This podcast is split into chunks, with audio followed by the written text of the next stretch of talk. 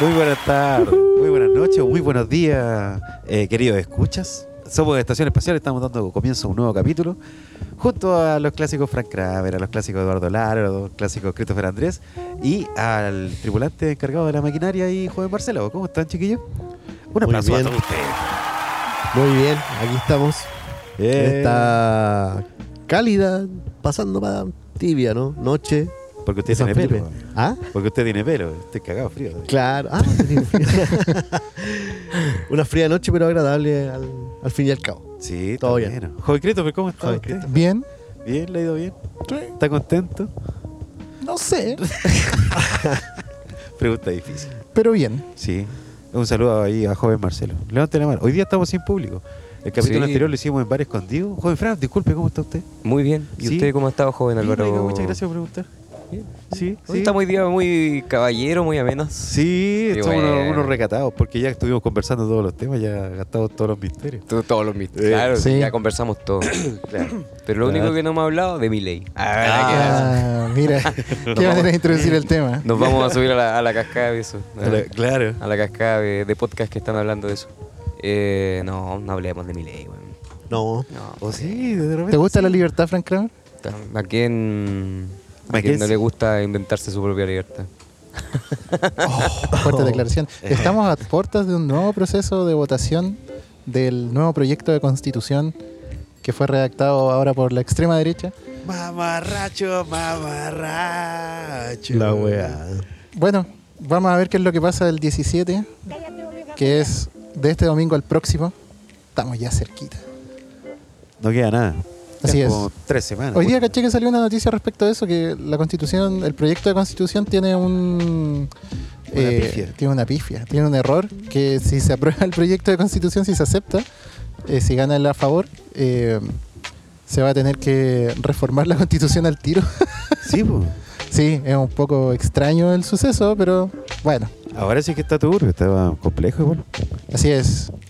¿Qué pasa con la técnica, oye? El, ¿Se fue la el, técnica? tripula- el tripulante del Eh. encargado de las máquinas llegó, se paró. No, dejó velocidad crucero. Ah, y claro. el. Claro, nos vemos cabros. Piloto Claro. automático. Claro. Ya la he hecho. Y ahí- Quizás cuando hace sonido Sí. se va a dormir para algún lado. Una cosa Oye, así. mira, tenemos una foto. ¿Te acordás? Se dibujo unos ojos los párpados. ahí. Claro. Uno de esos, de esos stickers con ojitos. Claro. Sí, tenemos varios No, tickets. hay Pero una una foto- buena persona, tripulante. Hay una foto, hice- una de- foto muy buena en un capítulo de Estación Espacial. Sí. Eh, ¿Verdad? Bueno, la, es un la te- músico, ¿no? la técnica durmiendo. En una, claro, en una presentación de un músico. Yo estoy que te Local. juro, joven músico. Pero no te voy a jurar nada. Uh. Ah, Pero vos estáis claro, por eso cruzáis la calle. ¡Ya! Franz, no te pongáis nervioso, weón. ¿Por qué me voy a poner Sí, nervioso? no eres tú el músico. No, tranquilo. Tranquilo, tranquilo. Oye, ¿qué vamos a hablar hoy día? ¿Qué, Primero qué esperemos se- al joven Marcelo que viene ahí. ¿Para qué? ¿Para qué? lo- Ah, no. ¿Para qué? Si ya está en piloto Sí, automático la piloto automático. Sí, ¿Qué quiere? ya. a ver, yo se lo resuelvo. Ah, El No, barco está acá con nosotros. ¿Para dónde bien. vamos? Claro. ¿Quién es el jefe acá? ¿Quién manda? No sé, ¿Qué güey. pasó? Es de este gallinero, no sé qué sea. No manda ninguno. ¿Cuál de todos tiene menos voz de mando, weón? Ya, pero no hablemos de mi ley. Eso Oh. sí. ¿No quieres hablar de mi ley? ¿Te incomoda no, mi no ley? sé, no. Y se No pone quiero darle tribuna a mi ley, pues. Con el poco tiempo que tenemos para hablar otras cosas, creo que podrían ser más contingentes. Póngale, proponga Hablar de saco wea, ¿para qué? Bueno, Proponga tema. El tema, a ver. Geopolítica. Uno, uno bueno, uno bueno. No, no sé. No. Ah, el tema que este buen va a revisar la, las fronteras, pues. Se supone que sí, pues está Y se pero supone que nosotros donde tenemos como ciertas disputas por la, la difícil medición de la weá, en el sur, po. Claro. Las cumbres han ido variando, ¿cachai? Es el tema, po. Los hielos eternos han bajado, entonces la línea que alguna vez se trazó puede quizás que todavía no sea. po. hay que O ya se sabe y no... Entonces, por decirlo así, la frontera está corrida. ¿Cuánto? A está para allá, para acá. Recuerde la recomendación de la técnica. Ah, verdad, verdad. Eh. Eso, eso. Sí, recién nos Estaba con la técnica antigua. Por eso extraño a Marcelo ahora que no Eh, está. nos retaron recién. feo. No, Ah, fue un es que estaba con la técnica está violando la regla que puso Marcelo de no acercarse al micrófono. Eh, Ya me este- lo habían hecho notar antes. Este viene y se hace el tiro. Es que usted no se acerca todo. nunca al micrófono. Sí, es verdad. Le tengo como susto. ¡Eh! Eh, un aplauso. Estamos completos. Hola, Willy, ¿cómo estás? Llegó ahora, Este es el verdadero Alf. Oye, lo otro que pasó es la crisis de seguridad que ya se instaló en los medios. No sé si han visto y escuchado noticias respecto a eso. Ya el tema. Crisis de seguridad. Sí, crisis de seguridad, pero el tema de los asaltos, los secuestros, eh, las encerronas. Entonces ya se ha instalado como mediáticamente una crisis de seguridad que se está hablando. Oye, y, es- Oh. y es coincidente con también la publicidad del, de la prueba. Que también si ustedes escuchan en la radio así a como... favor. ¿A favor? Sí, sí, Ah, a favor.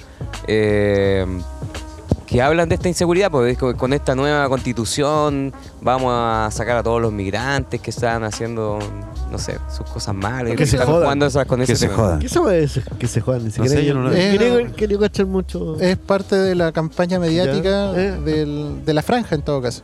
Entonces, en un segmento de las franjas aparece una mujer y dice yo voy a votar a favor y que se jodan. Eso. Que Ah. apela al populismo instalado también, Sí, po, el, el Claro. fenómeno Milei también, ¿cachai? Exacto. Estos zurdos, ¿cachai? Extranjeros culeados. Dijimos que no íbamos a hablar de Milei. En este puro rato se ha mencionado como ocho veces al, al muchacho. Igual. Pero es que igual- ¿Quieren hablar de Milei, cabrón? No, no, es que igual tiene injerencia Sí. dentro del, del cono sur, po. O personajes como Milei en realidad, porque en Chile ya habían, por ejemplo, Sí. bueno, todos los de la derecha. Pero bueno, se tiene que pensar que salió Milei y Franco Parisi al tiro se candidateó, pues weón. Milei y Franco Parisi es el próximo presidente de Chile.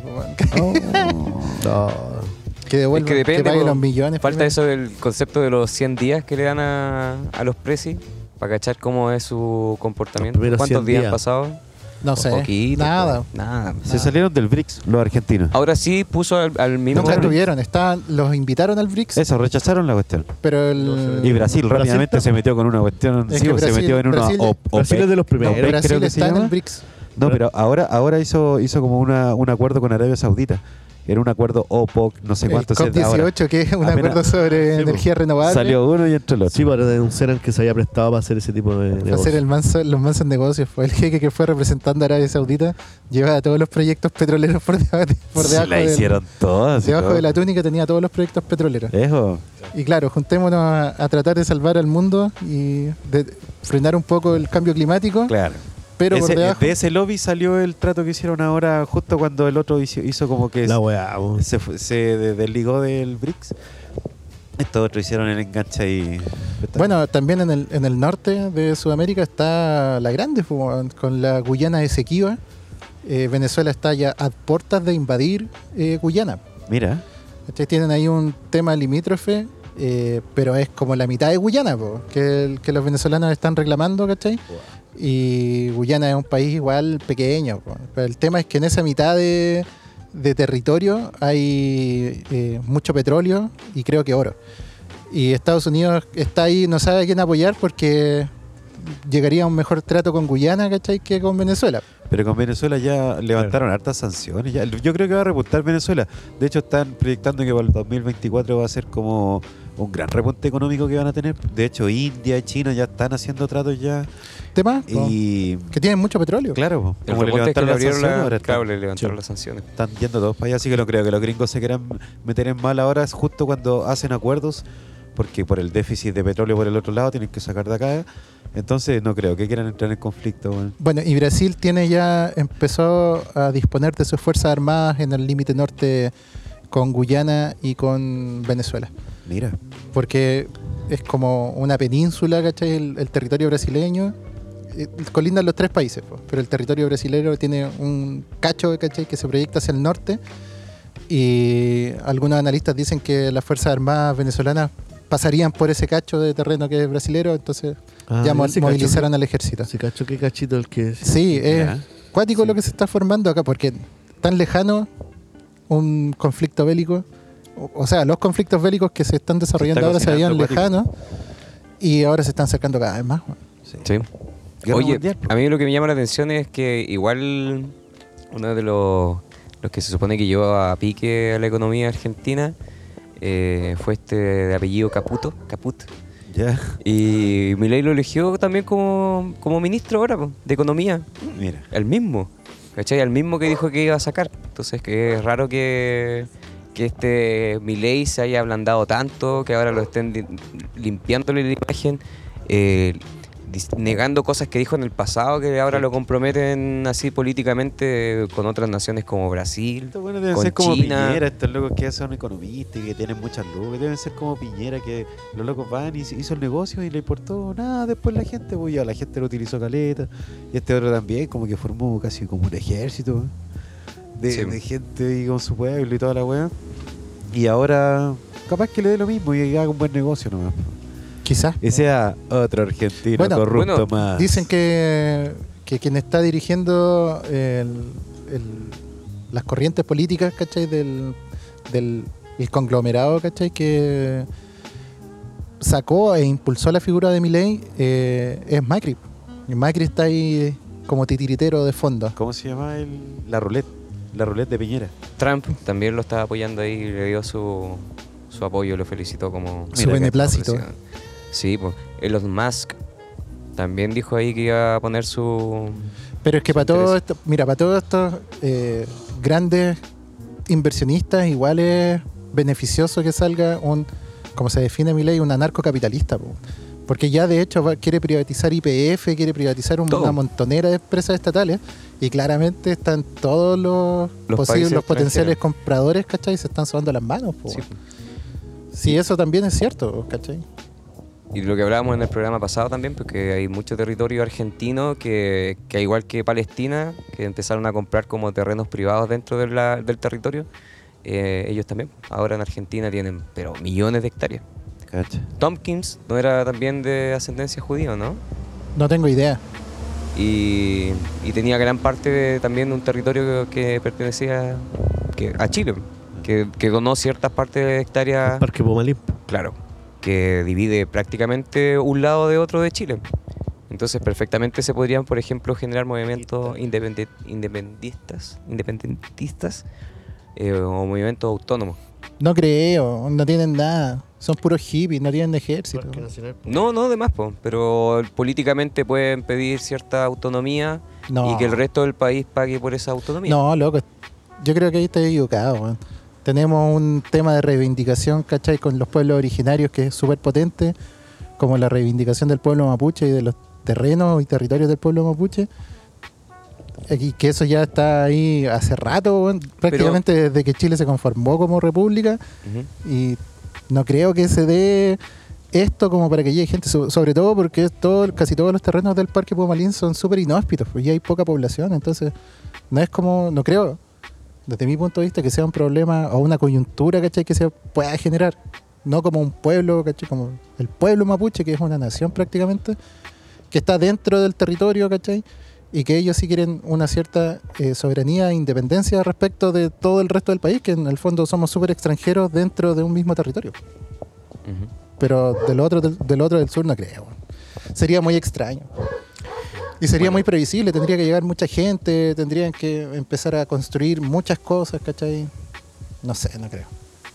Bueno, si queda la cagada en otros lados, yo creo que territorios Pero- que pueden ser propios pueden ser una gran opción para. Estamos claros que es un territorio envidiable el que tenemos, puede ser el tema. O sea, si no es una nación, puede ser cualquiera. Cacha que una de las quiera cosas. poner los ojos es como la Antártida. Eh, La misma weá, o si queréis estar ahí, pues, está el agua. ¿Qué es gigante.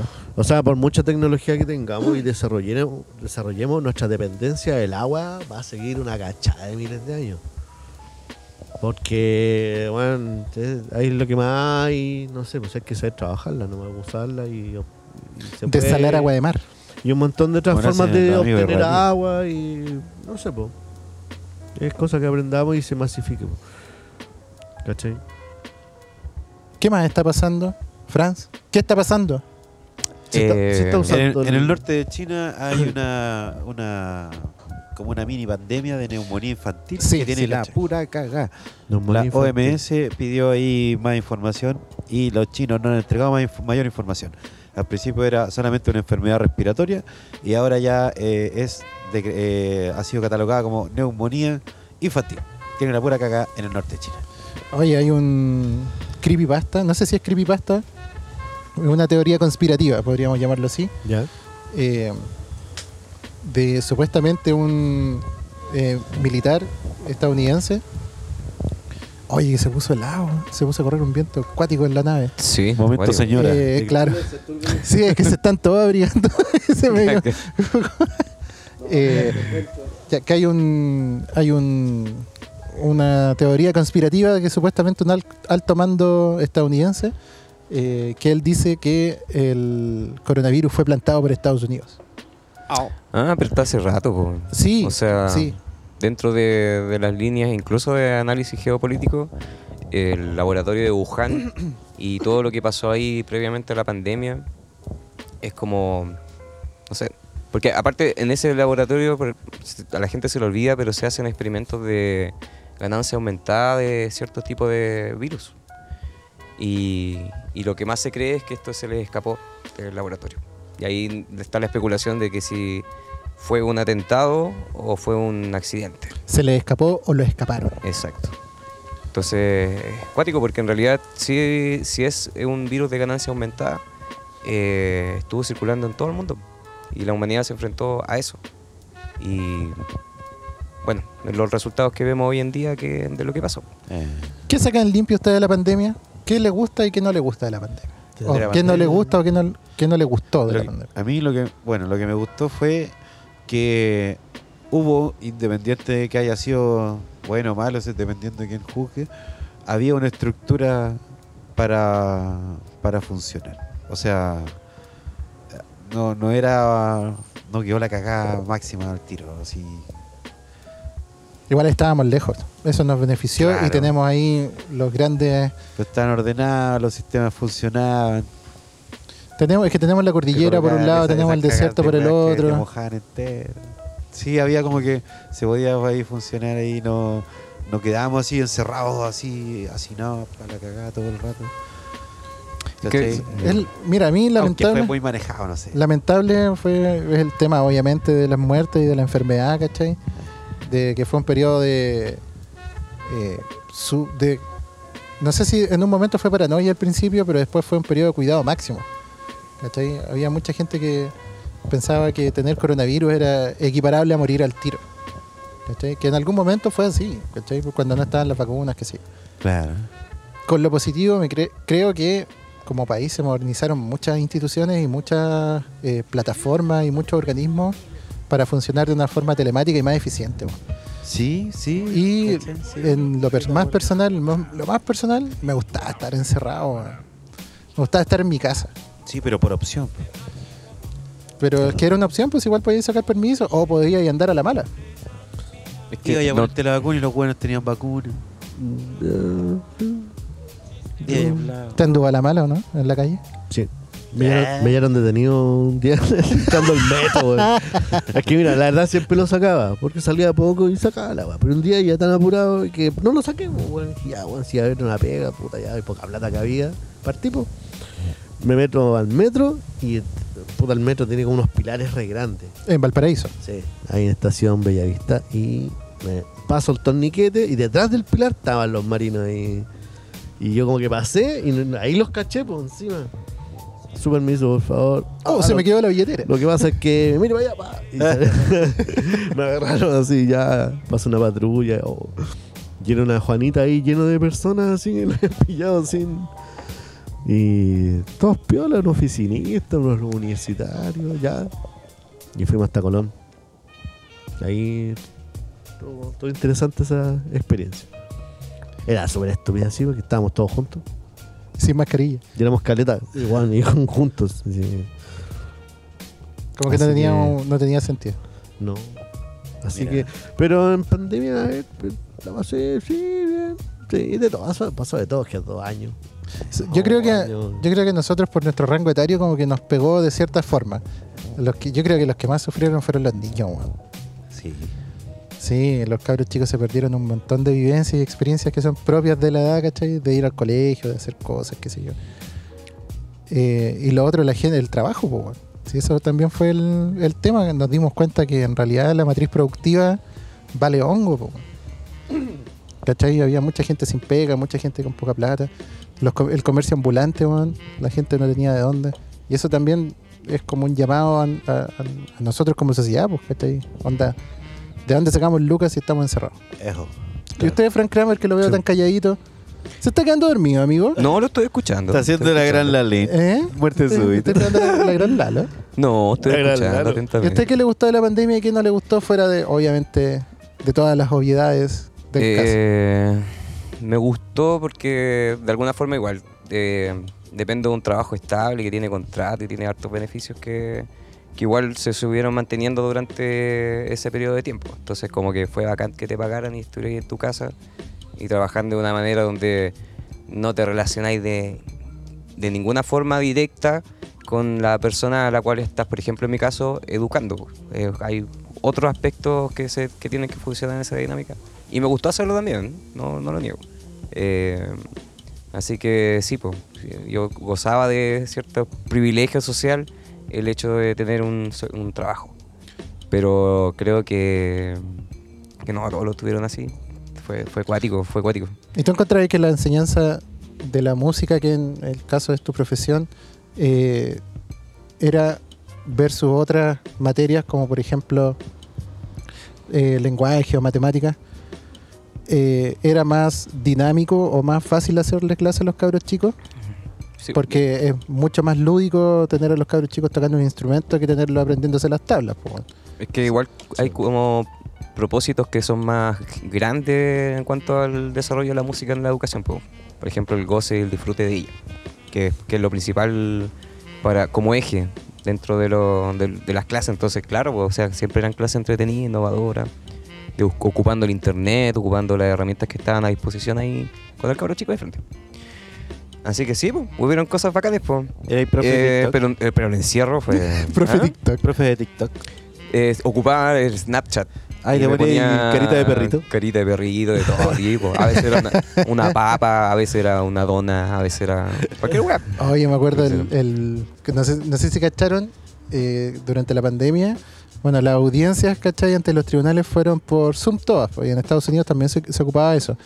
Y en una se conectó un abogado a una audiencia gringa, ¿cachai? Y tenía el filtro de gato que se le había dejado el, el hijo, la hija, ¿cachai?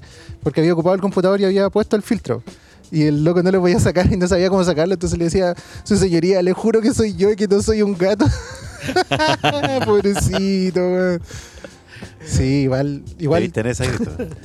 No. Sí, una vez me pasó una talla. no, pero no la voy a contar. ah, de perrito ahí. Abría la boca y le salía la lengua. Claro. Tenía como cachita. Mira, hoy Sí. estamos escuchando fondo no- la música de Black Lodge. Sí, viejo. oye, no he dicho lo que no me gustó. po. ya, Ah, póngale. Sí, porque igual hay. Para mí es importante porque creo que. Lo que creo, creo que fue el- un- una primera prueba de un experimento mayor. Y en ese sentido. Ay, para introducir el Black Lodge. Se puso apocalíptico. Sí, pues fue de un experimento mayor y que y creo que después de dos años, ¿cuántos años han pasado? Como tres. Tres años y de todos los antecedentes que, que me he informado y que he visto, eh, creo que fue un crimen de, contra la humanidad. Eh, es verdad. Porque la, la manera en que se gestionó fue aberrante. Eh, los intereses creados después de tanto tiempo frente a cómo se destruyó la economía de varios países y de la nuestra también. El hecho de encerrarnos y manejar la pandemia que existía de una manera súper mala y de que nos mintieran tanto tiempo, a mí de verdad me, me parece insólito que nadie esté diciendo nada y que no haya ningún juicio o algo contra las personas que manejaron esta wea. Pasó piola, le hicieron bien los desgraciados. Y, y eso, y eso hablaba yo del experimento, que es la primera prueba de una coordinación global. Y eso lo están haciendo, están viendo así como tanteando en qué países funcionó, en qué no, porque es experimental, pues entonces está viendo qué, qué resultado hay. Por ejemplo, uno de los antecedentes que es muy importante y que lo, pongo aquí sobre la mesa, que, a mí me llamó la atención, uno de los países, de los continentes que se negó, por ejemplo, a la gestión de la OMS eh, en cuanto a vacunación y todo lo que se hizo, fue África. Y África fue donde hu- hubo la menos tasa de muerte frente al coronavirus. Pero también pasa eso, Franz, creo yo, y sorry que me meta, pero también pasa eso porque los organismos de salud africanos no están tan bien con la misma cantidad de plata invertida como para poder hacer un seguimiento grande respecto de una pandemia. Pues, bueno. O sea, las muertes se cuentan.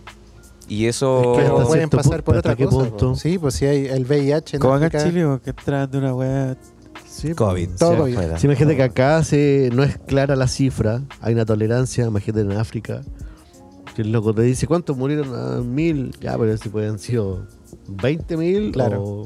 pueden haber muerto de cólera, de malaria, ¿cachai? Con complicación del COVID. Entonces, con, mala diag- diagno- con mal diagnóstico. Claro. digamos. Entonces varía mucho en África. sí, yo creo que sí. Bueno, vean En ahí general. antecedentes. pues. Sí, porque ustedes están hablando también de lo que creen. Oye, hablando de, más, hablando de África, antes que se me olvide, eh, un amigo de nosotros se fue a, hacia Estados Unidos, a pata. ¿La dura? Buena, más Parte desde Arica, sí. Se fue en, en bus hasta Arica y de ahí camina hasta Estados Y el loco es de Togo, es de África. ¿La dura? Mira, manso viaje. Igual Brígido. hacer la pata. Sí, la selva, el sí, lunes Y la partió. estepa. El lunes partió. Pero igual hacer la pata debe ser complejo, weón. Hay ciudades que están sí, súper lejos una del otro. Claro. A lo mejor era pata el término así que no tiene su auto y wea así, porque me imagino que igual se sube a una embarcación, alguna weadita. O 100 metros marcha. Tenés No. que hacer todo. No tiene bici, anda pata, ¿no? Sí. O sea, va a pasar como, como sea. po. Hasta allá los manglares, agua en Panamá. Y... Sí, pues y el manglar te corta la, la, De la más. ruta, pues. Sí, ahí se, se acaba la tierra. El desierto también te corta una de las rutas. Obvio. Sí. La selva, weón. A lo mejor te engrupiola. No, y lo peligroso que lo peligroso que es Centroamérica. No, pero el loco va así como a la aventura, así buscando el sueño americano, toda la. ¿La dura? Brigio, sí. Y fue cuático porque hace poco había obtenido el carnet chileno.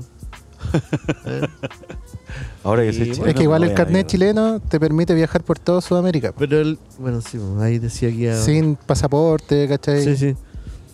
Es más expedito. Oye, ¿cacharon la...? Esto pasó hace un rato, sí, pero se me vino a la mente, no sé por qué. El... No sé si era enfermero o TENS que se robó fentanilo en un hospital y se lo estaba inyectando en un... Oh. Se- sí, pues lo pillaron ahí después ahí, entre semi muerto, semi vivo, así. La dura, el loco se lo está. Sí, ah, yo pues, pensé pero era como para comercializar. No, pues si se lo robó y se fue como una pieza de él. Voy a probar la wea, esta wea. Claro, le voy a probar esta wea y lo cacharon y se sí dieron es preso al toque. Claro, quedó ahí modo zombie un rato. Mira. Qué cuático. Espera, estamos, tenemos una, inter- una inter- una intervención. intervención. Sí. La. Pongan el micrófono al la, es- es la misma historia, pero el enfermero terminó muerto en el baño del hospital. Oh. Pero esto es Ah, como en los dura. 90. Sí, era un colega de mi papá. Oh. No digamos nombre. ¿eh? Ah, ¿Con fentanilo? Evaristo. Ah. También con fentanilo. O sea, no- Ah, ya era Ah, famosillo Sí, los pues 90. esa wea es Igual hace poco también cacharon un, decomisaron un, un contrabando de fentanilo que venía desde Argentina. Cacha. Ese seguimos que el fentanilo tiene, pero es la mansa crisis sanitaria en Debe Estados ser más rico que la chucha, sé. sí. Si no, ¿cómo te está- tiráis esa weá sabiendo lo que te va a pasar que haya que monstruo? y Tiene que ser más bueno que la chucha. Sí. O sea, jóvenes no lo consuman, pero. No, no. ¿Has visto los videos? hagan la weá que Ah, quieran. ¿Has visto los videos de la gente en la calle? Aparentemente es fácil eh, pasarse, si esa es la wea. Ah, Eh, bacán, pero fácil pasarse. como la heroína, una wea así. Que dicen que es tan bacán peor, que por claro, eso te más delicado. ¿Es peor que la heroína? Mira. En el límite, o sea, Claro, ver, son, en la, la cantidad que te administras. Claro. Señores de Cefaso, si se le pierde fentanilo, yo no fui. sí, no se pongan a probar. Voy a aparecer en el baño Claro, paralizado. como zombie. ¿Cuánto llevamos de misceláneo, joven controlador? 30 minutos. Estamos listos. Mira, eso no estamos, pero cállate, voy. Lo quería yo ocupar de, de antes de empezar el programa. Entonces yo creo bien. que estamos listos ya. Tenemos dos temitas para el Black Lodge. El misceláneo fue ultra misceláneo. Eh, salieron conversaciones bastante interesantes. Frank Kramer no se la eche. ¿De qué? Que, que está ahí tan calladito, no sé, lo siento como Está indignado por el COVID, el hombre. Yo vengo al tirante. Ya, Oh. eh, Perdimos uno. Mira, se fue a hacer unas elongaciones el Lalo porque hoy día trae tema el Lalo. Trae tema el Lalo sí, y trae tema el. Franz. Así que póngame la música del Black Lodge al tiro. Lo único que decir, el próximo tiene que traer tema a ustedes. Oh. Ah, Ponerse al día ahí, ¿cierto? Te hicimos media hora de misceláneo, papi. Lo sacamos. Yo, yo también estaba ahí. ¿Ah? Sí, sí, Sí, sí. fuimos no, parte está bien, del, está bien. del hicimos. Ah, Lo sacamos, lo saca- lo sacamos de entre medio No- el no te zapato. hicimos. Manso- hicimos. Manso pimponeo, ¿ah? Manso pimponeo, estuvo Mira, bueno. y de corrido. Eso. Entonces, en el Black Lodge hoy día vamos a hablar de la Antártica primero. Así Antártica. es. Eh, bueno, eh, uno de los continentes que estuvimos hablando incluso recién, en el que estuve escuchando, que estuve escuchando acá, pero sí escucharte es importante también. Eh, ¿Te pasa que mencionó el- foca? que- la foca Gratuita. gratuita. no, usted me estaba echando la foca a mí, que está callado. Estoy, estoy escuchando, weón. Cállate vos, vieja Julia. Yo. Ya, de- de- nomás. Cara limpia. Que lo mencionó en un momento joven Lalo, habló de la Antártida, ¿cierto? Eso. Y el continente antártico e igual es un lugar donde, claro, se puede especular muchas cosas, porque eh, por más que hayan naciones que, que ejercen su soberanía en ese lugar con ciertas bases científicas, bases militares, es un lugar muy inhóspito para eh, vivir. Entonces, ni aún con la tecnología que tenemos, eh, sería posible estar ahí, como, no sé, ciudades grandes, cosas así. Eh, entonces es un espacio que da para soñar, para imaginar, para hartas cosas y que viene hace mucho tiempo. Relatos desde, desde, no sé, estamos hablando de los años 20, años 30, donde las primeras expediciones así que fuesen ya de manera científica o militar, eh, daban para especular hartas cosas. Y, también tienes que imaginar que entre los 20 y 30 ocurre la Primera y la Segunda Guerra Mundial. Entonces, los avances científicos y, lo que se está desarrollando a nivel militar da para especular ciertas cosas. Por ejemplo, lo, que estaba pasando con los nazis y también toda esa conspiración que existe a través de, eh, de los relatos sobre que manejaban ciertas armas extrañas o que tenían ciertas tecnologías que, que nunca salieron a la guerra en sí, eh, pero que estaban desarrollando. Y en esas cosas estaba, por ejemplo, la bomba atómica que estaban desarrollando los nazis, el cohete y varias cosas interesantes que se manejaban a nivel secreto. Entonces, da para especular también la Antártida porque allá existen varios eh, bases y, y- y se hacen varios experimentos. Así que traigo alguna información sobre la Antártica. La, pregu- la pregunta es, que, ¿ustedes qué conocen de la Antártica? ¿Qué saben de la Antártica? Tocó metálica aquí. Tocó metálica, claro. Tocó, claro, tocó hay mucho hielo. Chile tiene territorio asignado. Pero no, no, no. Y es una, es una isla. Hay no un tratado de antártico. Es un continente. Es un continente. Hay un tratado Sí. antártico que no. La Antártida, Antártica no se va a repartir entre los países. ¿Ah, sí? ya. ¿Cachai? Ya, pero ¿y Sí. ¿por qué Chile tiene base y no todos tienen base? Porque cualquier weón puede llegar a, a poner su base ahí, pues, weón. Porque de- depende, sí, de la, del, Sí, po, pero- del Hay propósito tratado. de la base. Hay un tratado Claro. antártico que igual va... va Ya, pero cuando se muestra la se va a acabar. Antártida Queda poquito chilena, tiempo. Ya, eso es mentira. Sí. Es, ten- es como tentativo. pero ¿cómo como- se parece con los mapas militares? Pues? Chilenos, pues, weón. Sí. Obvio. Claro, pero- pero pues, el- para la comunidad internacional, tú no puedes ejercer soberanía en la Antártica. O sea, que la. Villa La Estrella sí. es una mentira. Pero, Es una base científica militar, pues, weón. Pero llegamos a los choros, ¿no? Porque sí. Eso. Pero si Pero es por ahí- eso Estados Unidos tendría lleno de bases. Pero si hay ¿no? unas bases rusas, Pero hay eso- bases de un montón de países que no tienen, no, no colindan ni limitan. No, no, sí, demás. po. Con la Pero- Te tengo el dato tonto. Mira, la ¿Quién es? ¿Quién está hablando? Aquí habla el maquinista. No, ya, te, ya te pidió micrófono, ya no Choque es- de trenes. Sí. No, pero es que tengo el dato preciso. El primero, el Tratado Antártico que- del que estamos hablando, que es un tratado que suscriben hartas naciones, es de 1952. Sí. En ese tratado se eh, establece, por ejemplo, eh, que no van a haber eh, eh, trabajos o prospecciones, por ejemplo, energéticas. eh, que- O mineras. Ni mineras. El desarrollo, la ocupación, digamos, del territorio antártico eh, para bien eh, mundial de toda la humanidad. Sin embargo, estas eh, reclamaciones territoriales que existen, que están los ingleses, están los argentinos, los gringos también, la Unión Soviética en un momento también llegó allá, Sí. eh, se basan en diferentes cosas. En esa época, durante la Guerra Fría, se, eh, se debía principalmente por los problemas geopolíticos que habían en la época, pero en particular las reclamaciones argentinas y chilenas se refieren a una cuestión histórica. ¿Cuál es la cuestión histórica? Que es que cuando eh, portugueses y españoles eh, definieron cómo se iban a repartir el nuevo mundo, hicieron una raya y dijeron en est- en este en este eh, La raya. Paralelo. sí. en este paralelo eh, va a ser la división entre Portugal y España. Pero Claro. la, la- esta separación no sabían hasta dónde llegaba. Porque al sur del mundo, antes de- y después de la- del descubrimiento de Chile, existía lo que se llamaba la Terra Australis Incógnita. Claro. O sea, nadie sabía ¿Qué eh, qué allá? había más al sur.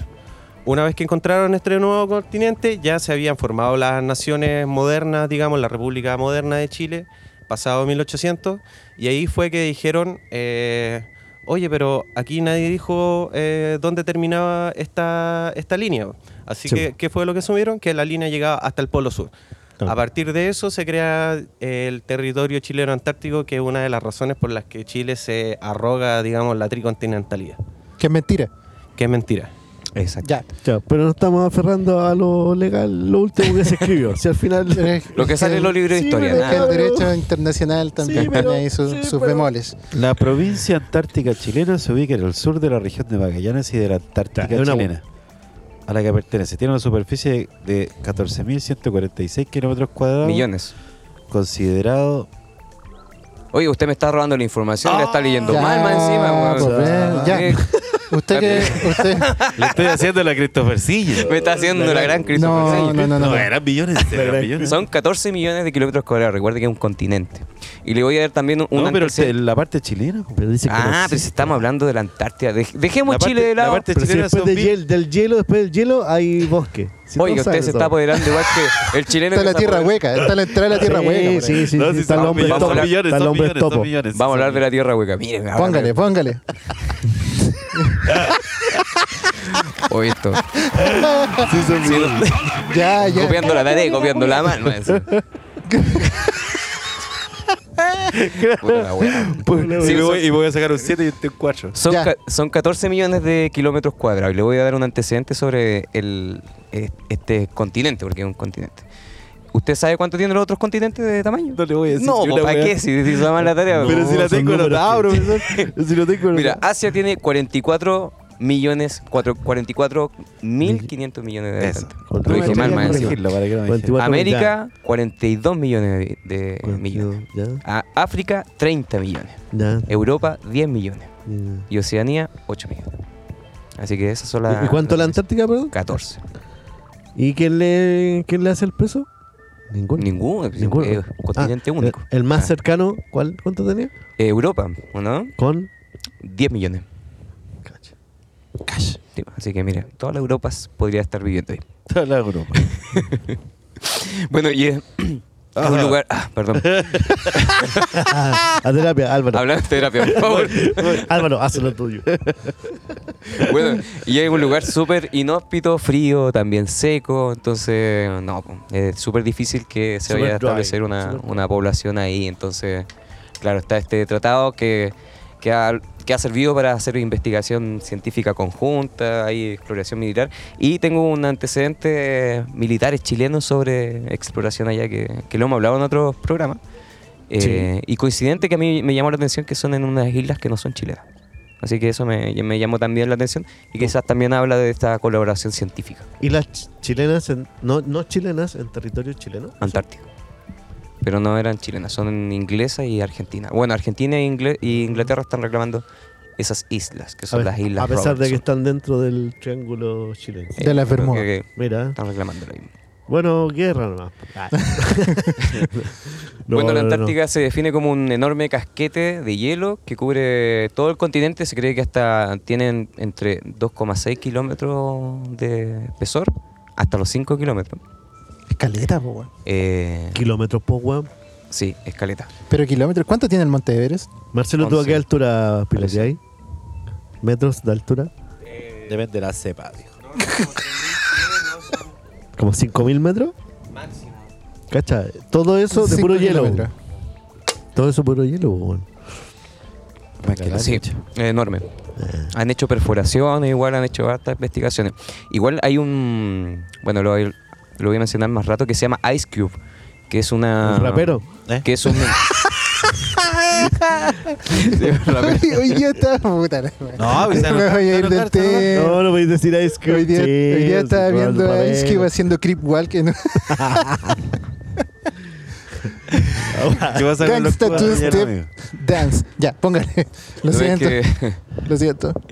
Eh, este laboratorio científico lo que hace es medir eh, neutrinos, porque el frío de la Antártida permite que puedan tener esos laboratorios para medir estas emanaciones que vienen del espacio. Pero lo- los neutrinos atraviesan todo. Sí. Ese es el problema. Atraviesan. No, en este minuto podría pasar un neutrino por nosotros y nuestra estructura molecular no se ve alterada.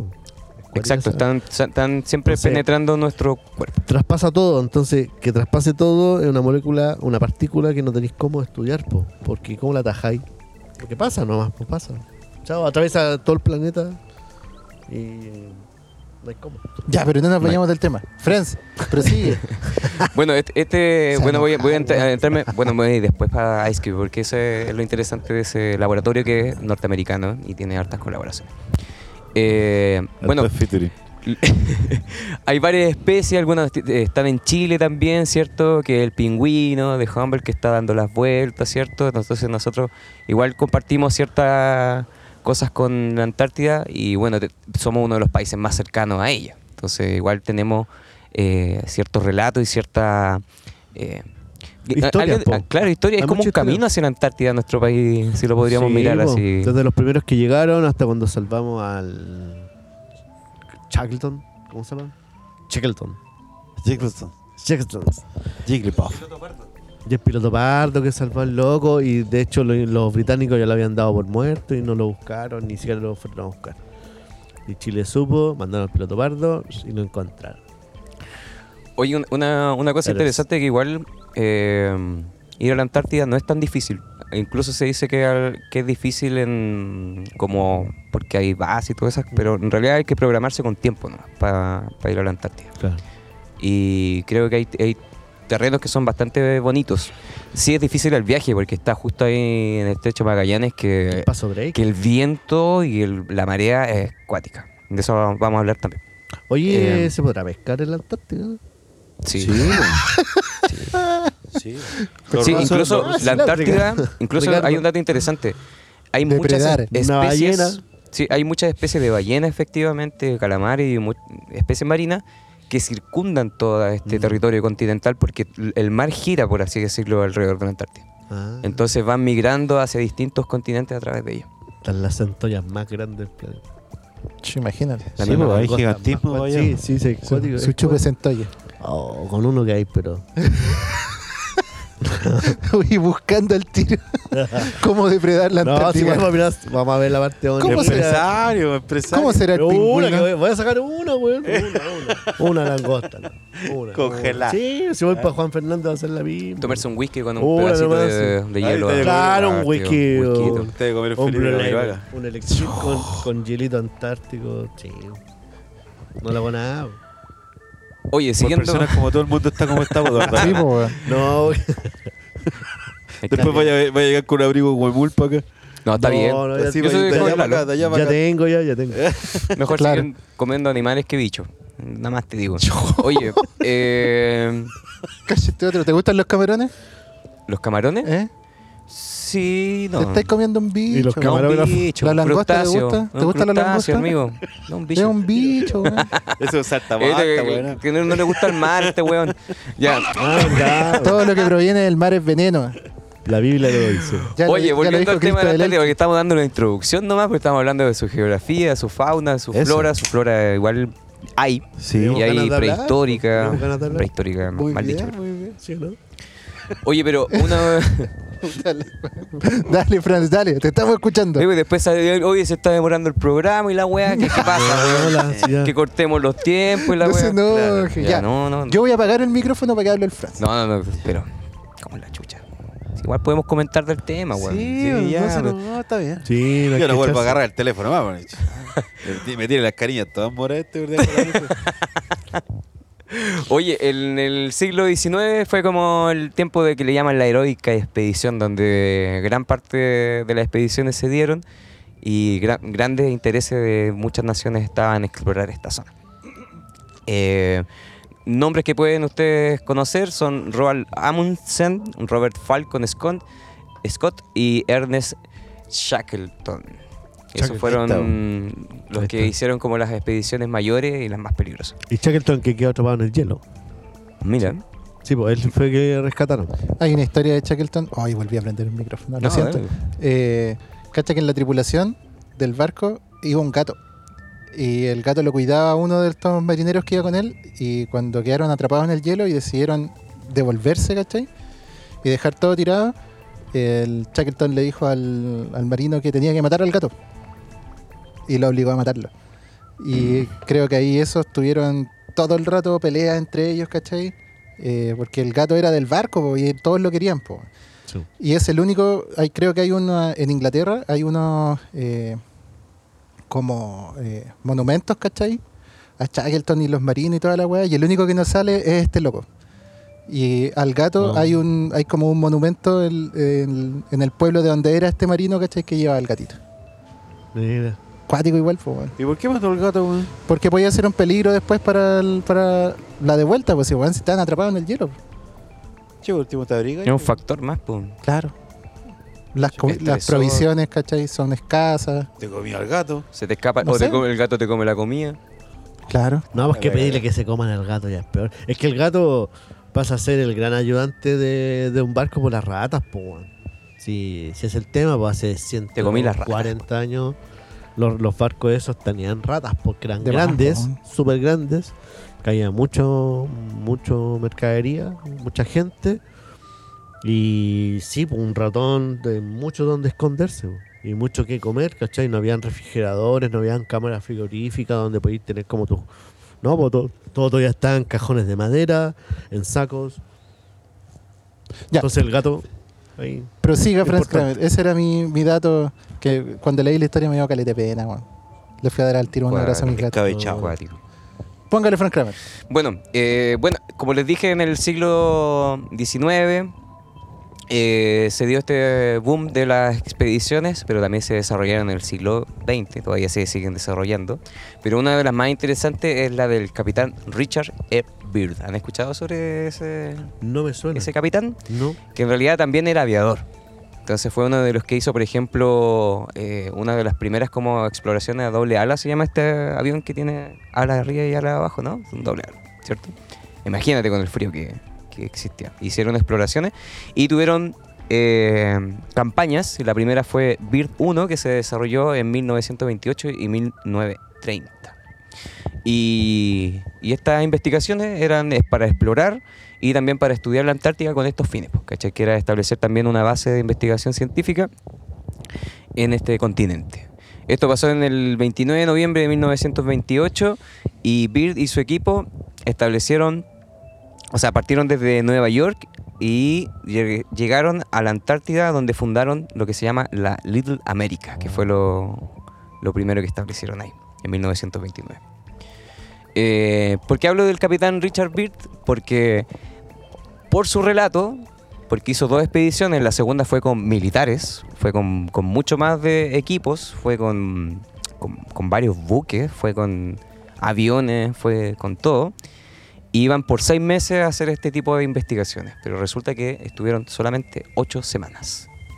Y a la vuelta desaparecieron barcos, desaparecieron hartas cosas que tenían que ellos instalar allá en la Antártida. Entonces esto da para varias especulaciones, pues.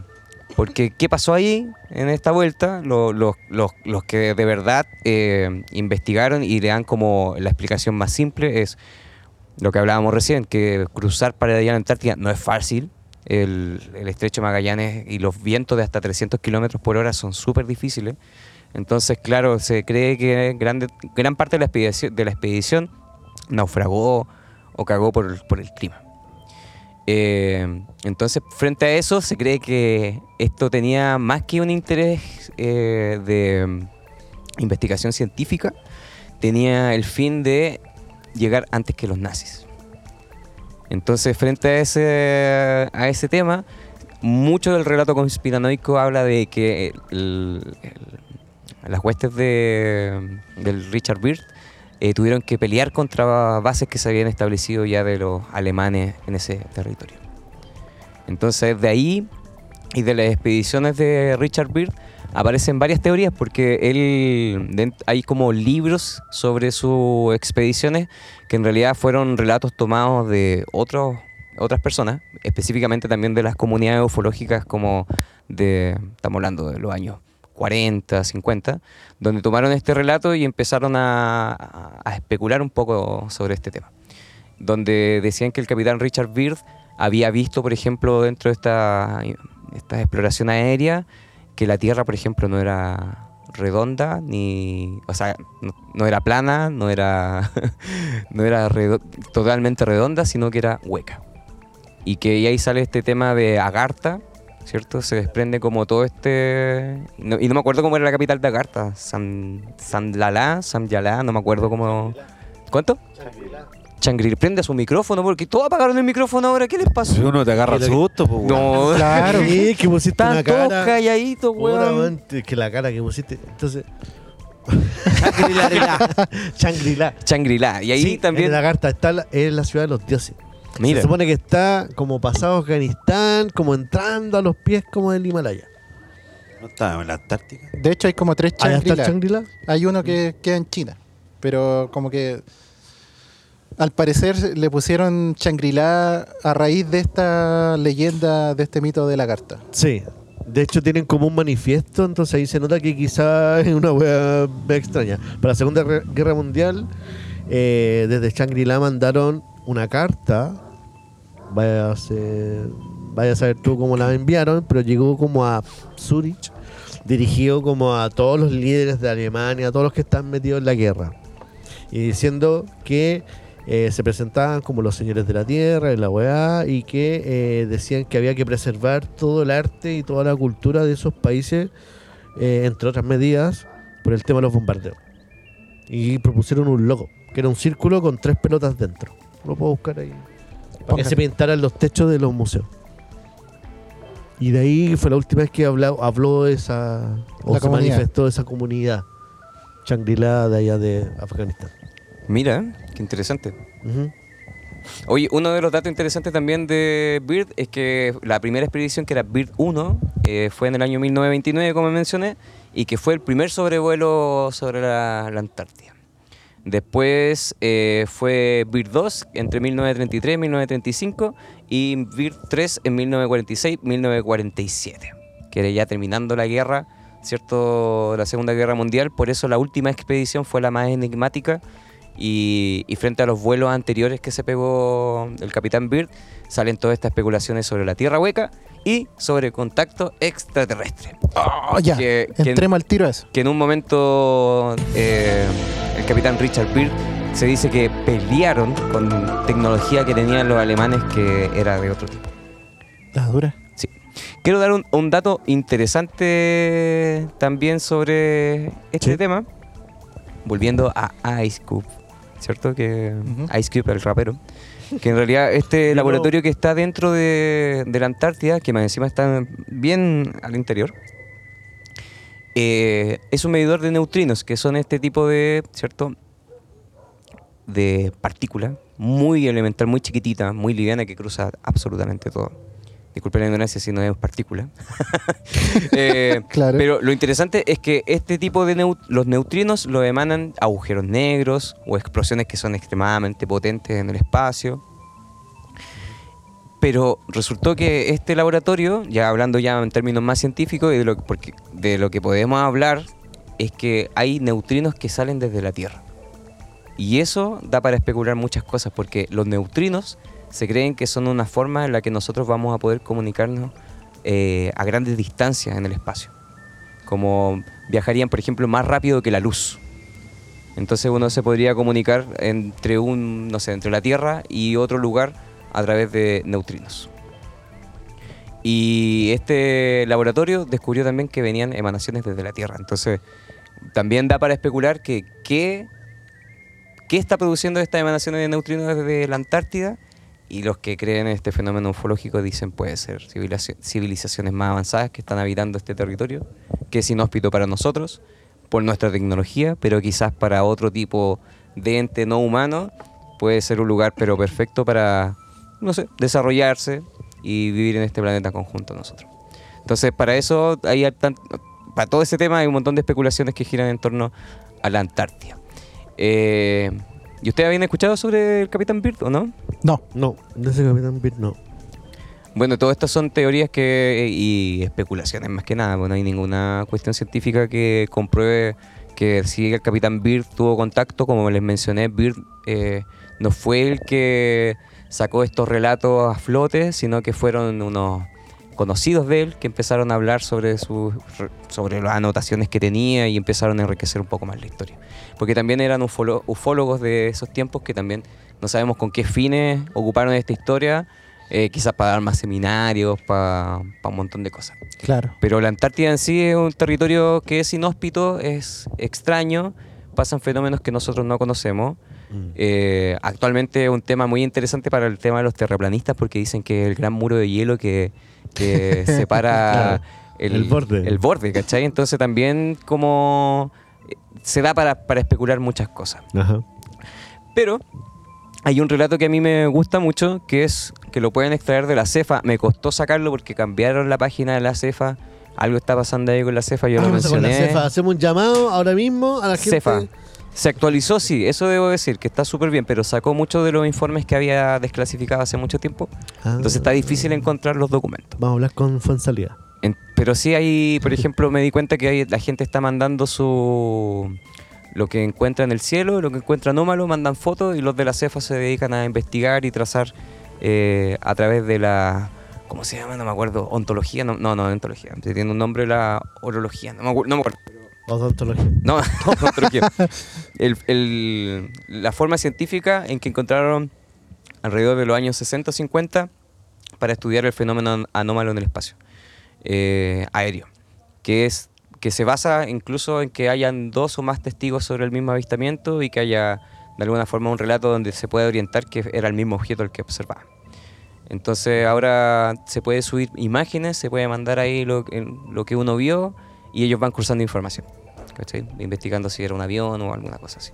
Entonces la CEFA tenía un relato que era muy interesante sobre eh, unos militares que estuvieron en las Islas Robertson, que son, como les mencioné, unas islas que están cerca de la Antártida, bueno, son parte de la Antártida, pero que están en disputa Argentina y Inglaterra.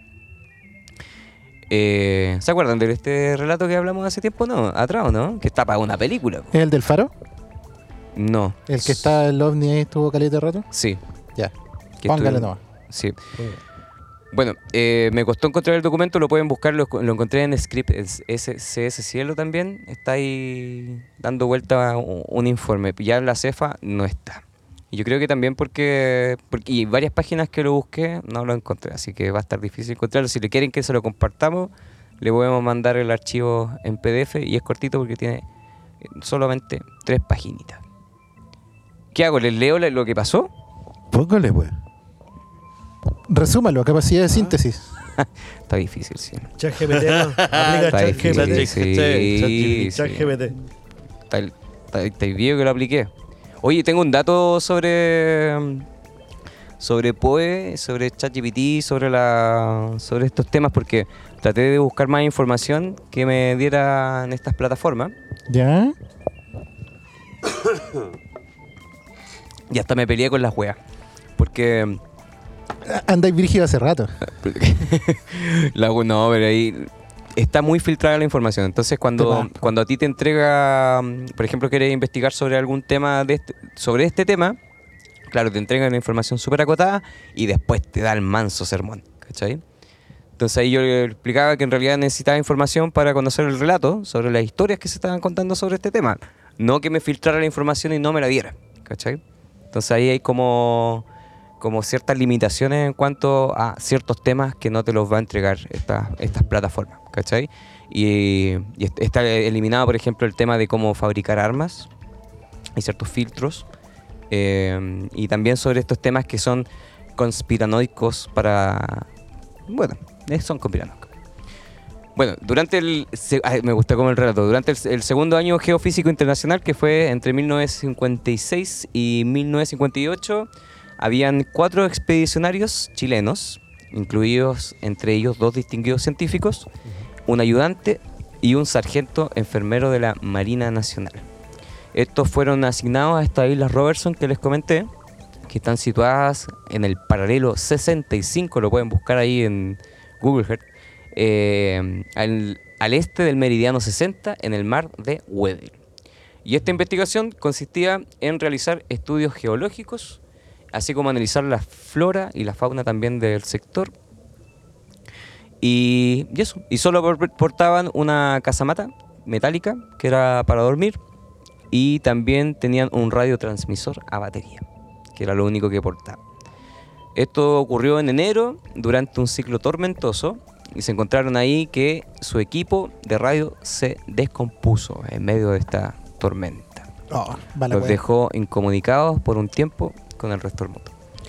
Eh, a pesar de esta adversidad, el doctor Tagler y el profesor Barros observaron un fenómeno asombroso. Esto ocurrió el 8 de enero, mientras inspeccionaban el cielo, avistaron dos objetos metálicos en forma de puro, reflejando los rayos del sol y situados en una posición vertical y aparentemente inmóviles. Lo que- Oh, The Rival. Claro, cla- igual que Arrival. Y más encima eran no pequeños, medían como 100 metros cada uno. Ya, una cuadra más o menos. Claro.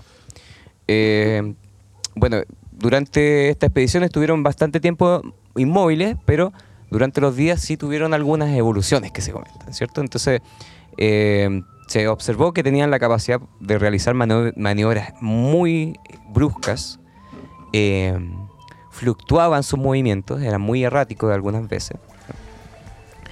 Eh, uno se movió, por ejemplo, horizontalmente hacia el oeste a una velocidad que dicen que fue sorprendente y antes de cambiar de dirección y regresar a su posición original, el otro también se movió, se movió a unos 30 grados y también exhibió esto lo que yo mencionaba, que eran como vuelos erráticos, como, como turbulencias que presentaba al moverse.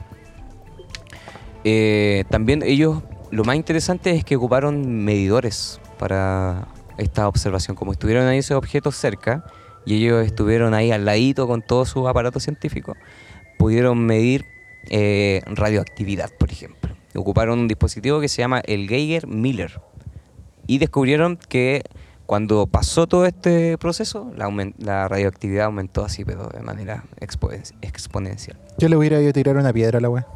Brisco, como le tiráis piedra al río, le tiráis una la Sí, brecha. po. A ver qué pasa. No le va a pasar nada, pues, weón. Eh, Idiota. ¿Por qué? re- Pero si hay que llegar ahí la curiosidad, weón, tenés que acercarte. Sí, pues, weón. ¿Cuál mono? Oye, el, el relato fue igual aterrador para ellos porque recuerden que estaban sin comunicación, ¿cierto? La, la- radio se, se descompuso, tuvo un tiempo sin batería, entonces... Y estuvieron bajo esta tormenta que al final lo que hizo fue retrasar su rescate. Eh, estuvieron harto tiempo ahí y una de las cosas que también llamó más la atención de, de estas personas es la luminosidad que en algún momento presentaron porque ocuparon lentes de polarización. Entonces observaron estos objetos y vieron que también cambiaban su tamaño. ¿Cachai? Entonces eran objetos realmente extraños que estuvieron observando por mucho tiempo. Ellos fueron rescatados el 20 de enero, le compartieron esta experiencia a un alto mando de la Armada chilena, quien no descartó el relato que habían comentado y les pidió que hicieran un informe. Le llegaron un- tuvieron que llenar un cuestionario lleno de preguntas, de las cuales después se derivó quizás a dónde. Pero este relato lo, lo tiene la CEFA. los nombres están cambiados obviamente de los militares y de las personas que participaron. Eh, y se dice que todos los datos científicos fueron tomados y fotografías que también tomaron eh, se lo llevaron inteligencia norteamericana. Así que, Siempre los gringos. ¿Por qué, no, ¿Por qué no hay imágenes y cosas aquí en- de- dentro de la Armada chilena? Ah, hay o una lo ocultan la- de alguna forma al público y se maneja de manera de inteligencia, o estas imágenes y fotografías y todo lo que se tomó como dato eh, se perdieron en, en el, en el trayecto o llegaron a algún lugar allá y no se devolvieron más. Así que ese era el tema sobre la Antártida que, Buena, que habíamos traído, que, que pasan hartas cosas. Todo esto no es comprobado así el relato chileno de las Islas Robertson, que es ese que quería llegar. eh, pero Y del tema de los neutrinos que salen desde la Está Tierra eso, ¿ah? hacia afuera. Claro, no de, de la- de afuera hacia acá. Próximo programa vamos a hablar de portales. Muy bien. Bien. ¿Lo va a traer usted? Sí. Te tiraste al agua. Comprometido. Sí, sí, sí. Portales. Portales. Portal. Aconcagua, Portal, Portal claro. Nevado, Portal Lion. Portales del Inca. Portal web. Portal del web. Portal del web. Veo. Oye, ¿cacharon que en el, a, a propósito, hablando de mar y weá, ¿cacharon que en el norte cayó un objeto al mar? Sí, Un objeto grande. weón, en Arica. No. Eh, Sí. En Arica, sí. Con Y fue así, cerquita. Fue cerquita así de la playa. y hay, unas fotos así del mar salpicando, así, y hay como una estela cayendo. vigilado. Y no Wow, se sabe. Lo vamos a ver, lo vamos a ver. No se Como sabe que. basura espacial de repente. Está en yo creo. Insta. Una wea así. Búscalo, no debe estar en Google. En, YouTube tiene que estar seguro. Hay unas fotos del, del. Y de verdad es como si hubiera explotado alguna wea, weón. Eh. Quizás qué onda. Nos atacaron. Yo subí Capaz- esto. Esto. Oh, ¿qué Esa pasó? wea, ¿Qué ese es, po? Ese, ¿viste? Ah. Sí, pues si tiene como una estela ahí de, Sí, sí, sí, de, sí. de caída, una trayectoria. Una Oye, felicitaciones, joven Frank. Qué bueno verlo de bueno. Sí, humor. Frank bien. ¿Por qué pensaba que estaba mal, de mal humor? No, por puede, decir que esté, algo nomás. puede que esté de capa caída, que esté cansadito. Sí, bueno, Sí, está actividad final- con los final de monicacos. año. Ah, Fin de año para los profesores, weón. claro. Oye, un dato claro. interesante también que está pasando, voy- para cerrar la- el tema de la Antártida, es que ha crecido el hielo en la Antártida. El territorio de, de cas- de casquete polar. Se está expandiendo. El hielo ha crecido. Sí. Se ha recuperado. Entonces el tema del cambio climático que se ha hablado también Pura es frase. variable en todos lados. No, Eso. que el cambio climático, por eso se- ahora ya no se hace, no se habla de calentamiento global, se habla de cambio climático. Muy bien. Porque así Claro. se puede justificar en que distintos lugares pasan fenómenos distintos. En lugares se están más enfriando y en otros lugares se está. Ah, y otro dato interesante sobre ese tema, porque los geólogos hablan sobre este tema del clima. Que el clima se puede ver a través de la geología.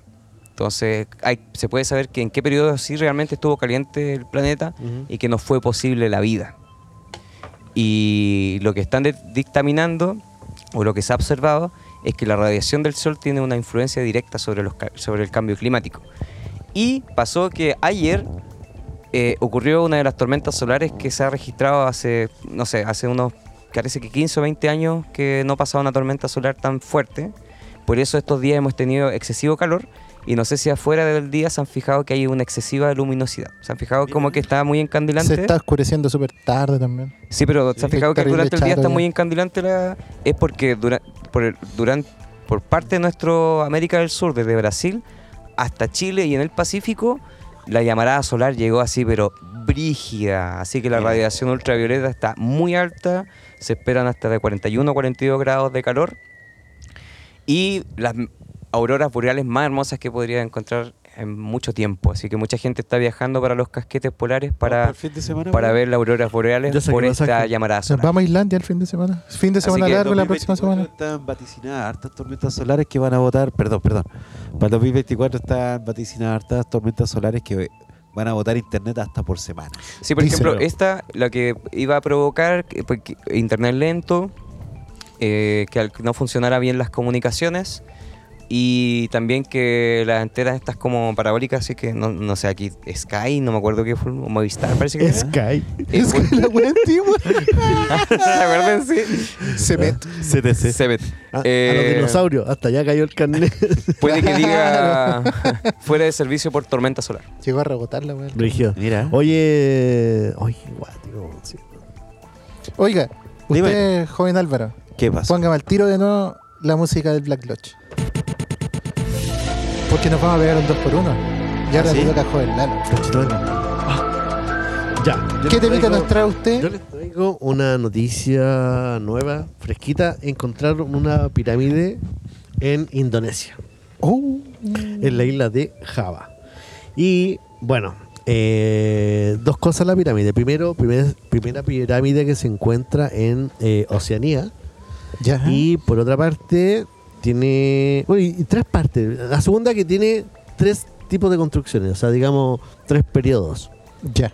Entonces, eh, la otra, por ejemplo la de Egipto, algunas tenían dos periodos o eran más bien cercanas. Aquí como que no, se fue como remodelando, pero cada mucho tiempo. Ya. Entonces, desde la más antigua hasta la más moderna, tenemos de entre 25.000 hasta 8.000 años. Oye, es bien antiguo entonces. Sí, es el tema. Es demasiado antigua. ¿Cachai? Es demasiado antigua y eh, están vueltos locos. No Sí, se po, sabe más que mucho. Gobleti Tepec, así se dice. En Gunam Padang, en Isla de Java. Cuático.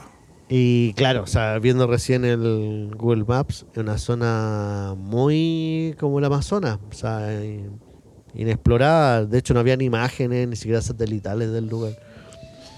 Eh, o sea, bueno, en Google Earth quizás sí, pero Maps, por lo menos, aparte ya Claro. la isla de Java es una isla que está eh, poco, digamos, con poca tecnología, entonces no, no, no había mucha info. Digamos, un lugar súper poco explorado. Sí. Oye, Kunum Padang significa montaña de la iluminación. Y ahí se ocupaban varias tribus, lo ocupaban como una ubicación para rituales religiosos. Así que, y es interesante eso porque lo que dice Lalo es que tuvo varias etapas e incluso la última etapa es como la más controvertida porque lo que se cree es que quisieron tapar esta pirámide. Claro. Y las primeras formaciones parece que son volcánicas, ¿o no? Como que había una formación Sí. volcánica y Sí. empezaron a hacer la edificación desde Claro, ahí. de hecho sí. Eh, eh, yo vi un documental, hay un documental sobre eh, como un apocalipsis muy antiguo que supuestamente ocurrió como hace mucho rato, como 15 gran diluvio, ¿no? 20 mil años. Claro, que tiene que ver con Claro. el diluvio universal, todo eso. Que es como una teoría que es de un, de un periodista en realidad y está como ahí. Es bastante polémico este periodista, no me acuerdo cómo se llama. Eh, que salió en- incluso en los en el podcast de Joe Rogan, etcétera. Eh, bueno, que sale precisamente esa pirámide y está hecha con una formación de roca volcánica en la base. Y sí tiene tres niveles y tiene un manantial abajo. Ah, Eh, qué bacán, mira. Entonces, igual hay un hay una teoría que es- esto se empezó a construir cuando todavía estaba eh, sobre el nivel del mar un lugar que se llama Sundaland, que es todo el sudeste asiático, que son, es- son casi puras islas y archipiélagos, que supuestamente tenían un estaban sobre el nivel del, del mar. Y ahí ex- habían varias tribus que fueron precisamente las que después pasaron a Australia, porque Australia también era mm, tenía mucho más tierra sobre el nivel del mar, igual que Nueva Zelanda, pues, ¿cachai? Oye, y junto con esta pirámide se encontraron otras estructuras megalíticas, ¿cachai? No es solamente la pirámide, sino que eh, todo da indicio de que había quizás un pueblito, un asentamiento. Como, bueno, en otras partes del mundo igual pasa, las pirámides nunca están solas. po. Claro. No es como vamos a la cresta del mundo a hacer una pirámide, no, la pirámide está ahí como cerca de ellos.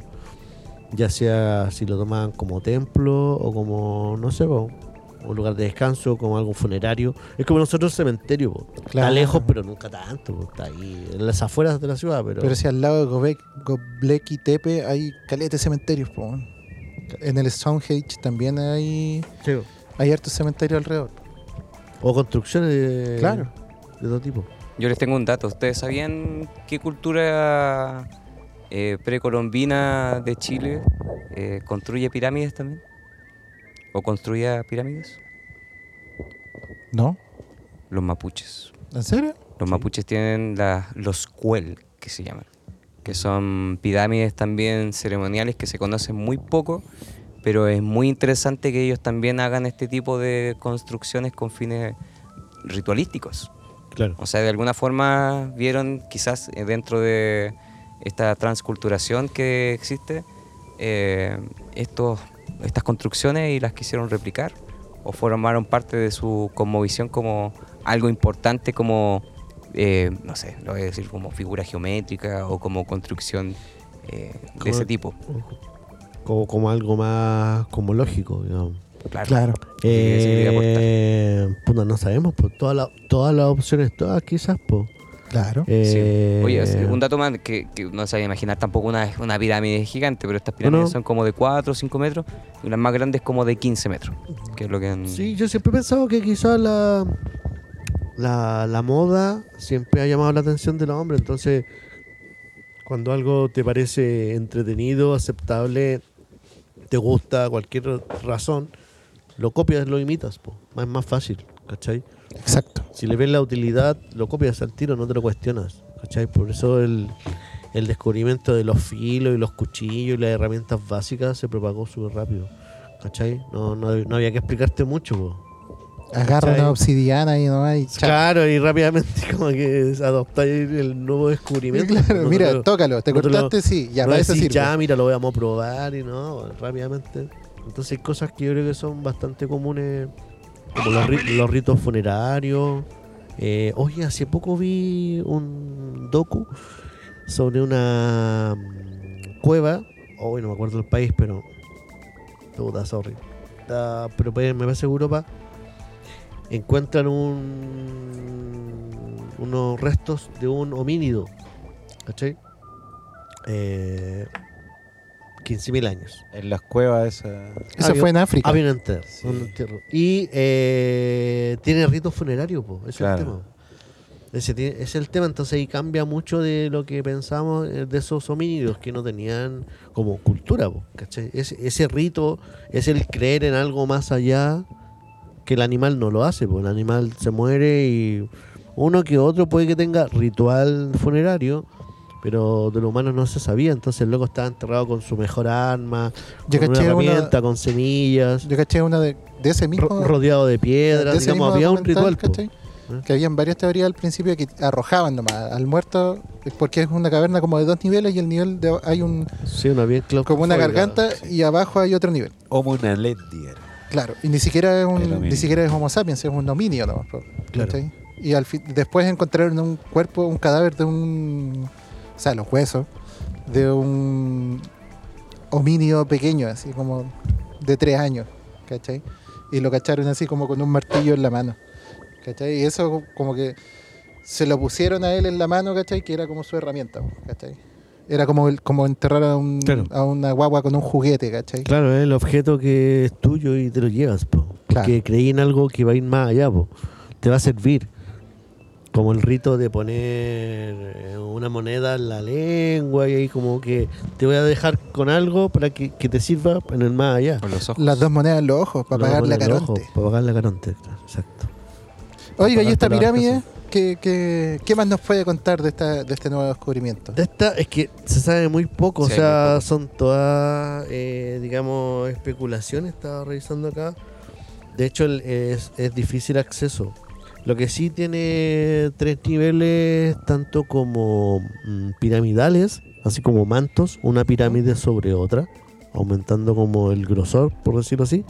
Como a un techo, ponerle otro techo y otro Claro. techo.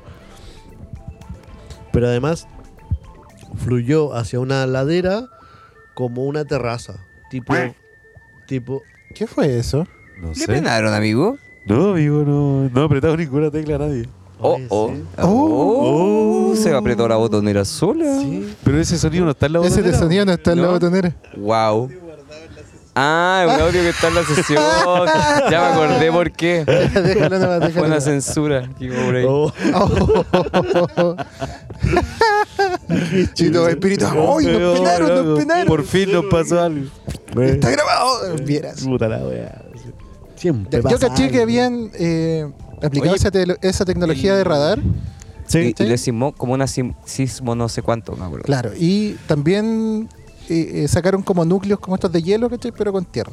Y la pirámide no tiene una entrada. Y están cachando porque adentro hay una cámara. Sí. Entonces quieren entrar a la cámara, pero no se cacha que hay adentro de la cámara. Probablemente es un rito funerario. ¿Cachai? Muy bien. Pero ahí están, po, todavía no hay una, Está el documental en Netflix. una parte. El documental habla sobre esta pirámide. Sí. Eh, alienígenas. No, No, eh, Apocalipsis ancestral. En, Es. en unos programas anteriores hablamos sobre la tumba de Gilgamesh, ¿no? Sí, po. Sí, cierto, Sí. estuvimos comentando eso también. Interesante. Están descubriendo hartas cosas que están cambiando la historia así, pero radicalmente. Como me que ya la historia. El relato así. La historia de que. mm, Hay una imagen. Eso es lo bueno de la historia de que. mm, Sobre todo de la. Digamos. Oh. Salió una zapatilla, Se abrió Sí. por Inca. Claro. ¿Qué es lo bueno de la historia? se cambia año a año.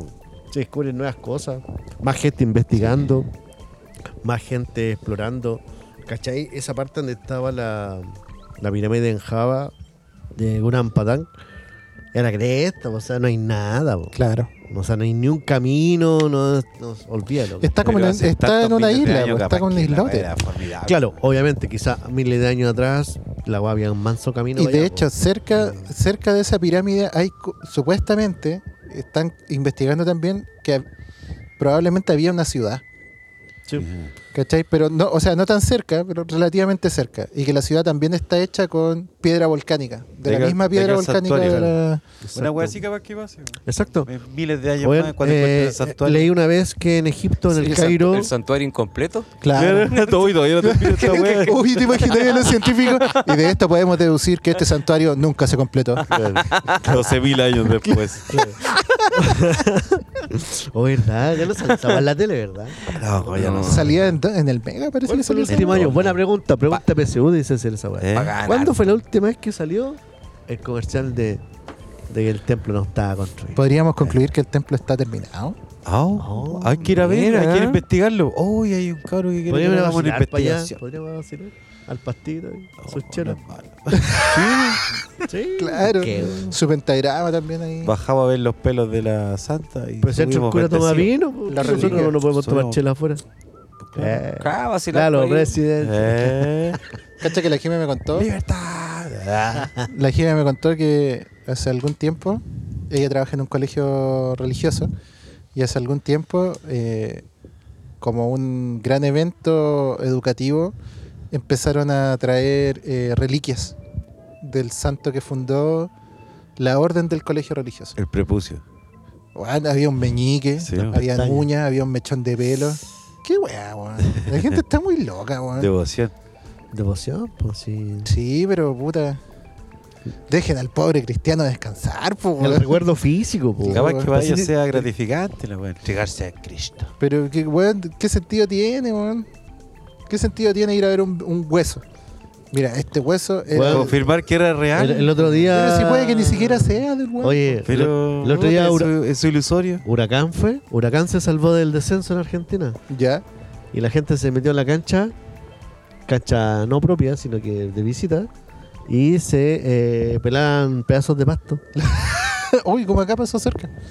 Frank Kramer te vuelve el Cuando la U subió a primera, el 89, también pasó lo mismo en Calama. Y fue para el pico porque a ellos les costaba mucho tener pasto en el desierto. de más. Los de la U cerraron una cancha de pasto que estaban para la cagada. Buena historia. Es que es muy valioso. oye. Vengo al tiro. ¿Qué pasa? Y con eso se retira. Oiga, pero si usted tiene que terminar el Oye, tema, sí, ¿pa' me le dónde. ¿para dónde va usted? ¿Usted es el expositor? Si ya vamos, ya estamos, ya. ¿Cuánto llevamos de programa? Señor maquinista. Lo que pasa es que me, me- me- me- ¿Viste? me- me- Ya estamos listos. Sí, ya estamos listos. Bueno, eh, eso con la pirámide, o sea, eh, a medida que pasen los meses y la investigación y todo el cuento van a salir más, más datos, ¿cachai? Vamos Pero a cachar. lo, lo que deja como... es que eh, eh, el planeta parece que no lo conocemos como lo conocemos. Y Faltan cosas. Y Como hay- hay, cosas que no sabemos, hay, todavía hay cosas por encontrar. hay por muchas buscar. ciudades sumergidas, po. Es un llamado a la gente también, el despertar el sentido explorador y descubridor de los niños también, de la gente. Es bueno eso, como que no todo está descubierto, a pesar de los adelantos en ciertas cosas. Puta, hay cosas interesantes por encontrar, po. Tesoros, Ay, me civilizaciones. Me hubiera pirámides. gustado estudiar arqueología o paleontología, weón. Sí, carrera. Ya voy a salir a patrullar los cerros de estos lados con mi detector De más, metálico, po. maldita sea. Vamos ahí, vamos ahí. Ojalá encontremos petroglifos. Sí. Ojalá encontremos ¿Y qué tal petroglifos de verdad. ¿Funciona? No, o sea, detector no. Una vez mi compadre Fred fue con un péndulo. Allá está el oro y caminamos para otro lado. Encontramos cuarzo. Y pirita. Cuarzo y pirita. Cuarzo y pirita. No, si es pasamos oro. terrible bien. Más expedición. Estuvo bueno. Sí, estuvo bueno. Me traje un bloque de cuarzo ahí al hombro, weón, cualquier kilómetro. Oye, Sí, haciendo bueno. una conexión entre las pirámides y la Antártica, supuestamente las teorías conspirativas de nuevo nos llaman a este tema. eh, y al parecer habrían pirámides también en la Antártica. Sí. Ujú. Hay formaciones por lo menos triangulares Sí. eh, que se ven bastante definidas. Puede que sean eh, formaciones montañosas o rocosas, ¿cachai? Pero todavía no se sabe porque no se puede explorar. Cacha. Es demasiado inhóspito para llegar a esos lugares, entonces no se tiene a ciencia cierta eh, una demostración empírica de que existen o no pirámides en la Antártica. Bueno, la, la Antártica hace miles de años atrás era una selva tropical. De hecho, hay una conexión entre los marsupiales de Sudamérica y los marsupiales de Australia, porque al parecer eh, los marsupiales cuando había estaban estos continentes, ¿cachai? Cuando estaba Pangea y después se dividió, eh, los marsupiales de del América del Sur emigraron por la Antártica hacia Australia. Mira. Ya hay fósiles en la, en la Antártica de marsupiales, eh, claro, un koala primordial, por así decirlo, prehistórico. Entonces, eh, igual, ojo con eso, pues hay, la Antártica no es que siempre haya sido un continente aislado y lleno de hielo, sino que en algún momento fue un continente selvático, Mira. ¿cachai? Entonces, puede que hayan pirámides, no sé, puede que se haya desarrollado algún grupo sí, homínido en la Antártica, puede ser, no sé. Sí, el sentido de exploración se ha perdido con los años. Está todo por descubrir, digo yo. Como que, eh, sobre todo del- de la Antártida o del, de lo- del mar, po. anda por ahí nomás, yo creo. ¿Qué tanto sabemos de la Antártida? ¿Te prendido el micrófono? Versus, ¿sí? Ahí sí. Ah, así. Oh. ¿Qué tanto sabemos de la Antártida versus el mar? El mar también súper desconocido y es tan amplio. Y De po, Sí, ¿cachai? Como que queda mucho por, por descubrir. por descubrir. Vámonos a las recomendaciones. A ver. Para ir cerrando ya. ¿Qué Álvaro, Oh. recomiende. En honor a Andresor, eh, siempre recomendaré el jugo, de tomarse el juguito de la ensalada. ¿Ah? Lalo, pero siempre se la sacan con eso, Es que- weón. que- que- Siempre me ya saco con eso, ¿no es cierto? Ya, pues, alguna ¿cómo no van a poder recomendar cosa. Usted que, que, que- que trabaja ahí con la respiración, ¿qué, re- qué le recomienda a la gente? Quiero recomendarle a la gente que no fume cigarros. Y que no fume, puta, la idea es que no fumen nada, pero hay cosas ricas que se fuman igual. Pero, Fume con equilibrio. claro, pero cuídense los cuerpos, viejo. Eh, no, porque queda muy mal. Hay, hay, mucha, hay mucha gente con enfermedades respiratorias producto del cigarro. Y es un irritante súper peligroso. Y recuerden que todo lo que irrita puede producir cáncer. Así que eh, cuídense mucho. Eh, fumen menos, usted fume menos también. Eh, Fumo re poco. Ah, eso dicen todos. Eh, eso sería mi recomendación. Antitabaco, mi recomendación de hoy. ¿Ah? No esté fumando cigarros tanto, tanto, regúlese. ¿Ah? Porque después anda todo cagado. Sí, cuando ¿Ah? todo cagado ahí Sí. todo su Me tiempo. ha tocado ver eh, personas.